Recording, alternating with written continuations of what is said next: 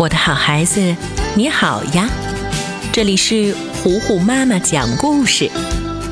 今天，糊糊妈妈要继续为你讲《巧克力一号店》第二部第十五集。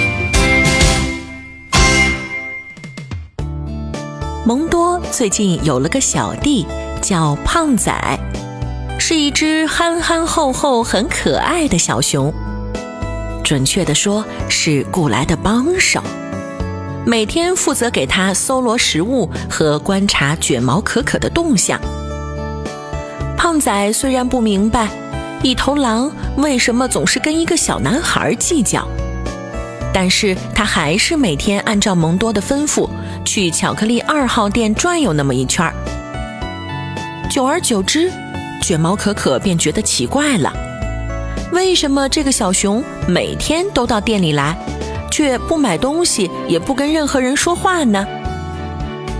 终于，可可忍不住上前问他：“嗯，你好，请问你是来买巧克力的吗？”“呃呃，不，呃，不是，我就是来看看。”胖仔摇了摇头，吓得一溜烟儿跑掉了。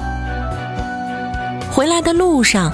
胖仔专门绕到林子里，给蒙多拔了几个萝卜作为午餐，自己都没舍得吃，一路小跑着回来，但却被蒙多劈头盖脸的臭骂了一顿：“怎么又是萝卜呀？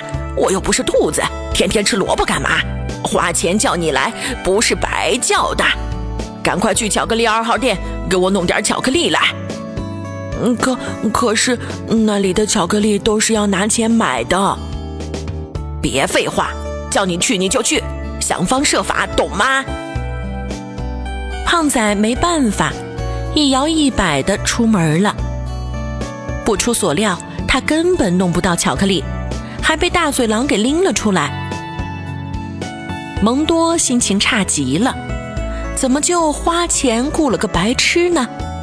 什么也不会，他决定亲自出马，顺便给胖仔做个示范。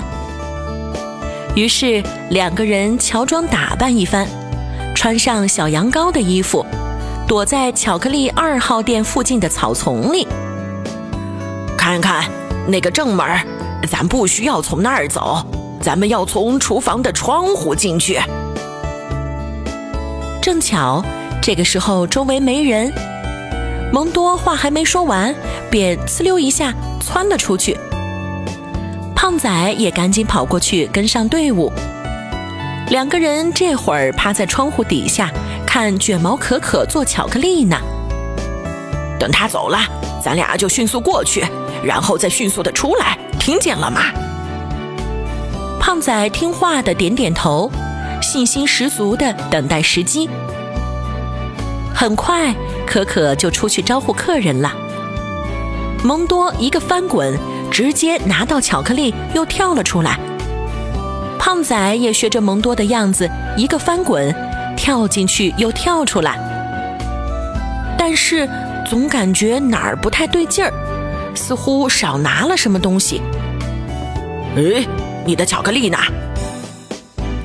没拿呀！你刚没说要拿巧克力呀，只让我进去再出来嘛。蒙多真是又生气又无奈，狠狠地拍了一下胖仔的脑袋。你怎么这么傻呢？叫你来不就是为了找吃的吗？算了算了，下次吧。虽然胖仔这傻乎乎的性格非常不合蒙多的心意。但自从上次教了他怎么拿到巧克力之后，蒙多确实再也不用吃胡萝卜了。每天，胖仔都会按时给他拿回来不同口味的巧克力吃。蒙多顿时满满的成就感，就像是老大带出来一个好徒弟，以后的日子就都不用愁了。唯独有一个小缺点。就是每天的巧克力吃起来硬邦邦的，感觉不是很新鲜。但蒙多又一想，嗯，应该是卷毛可可的水平退步了，不关胖仔的事儿。胖仔最近的表现还是很不错的。小朋友们，你们觉得是这样吗？巧克力真的跟胖仔一点关系也没有吗？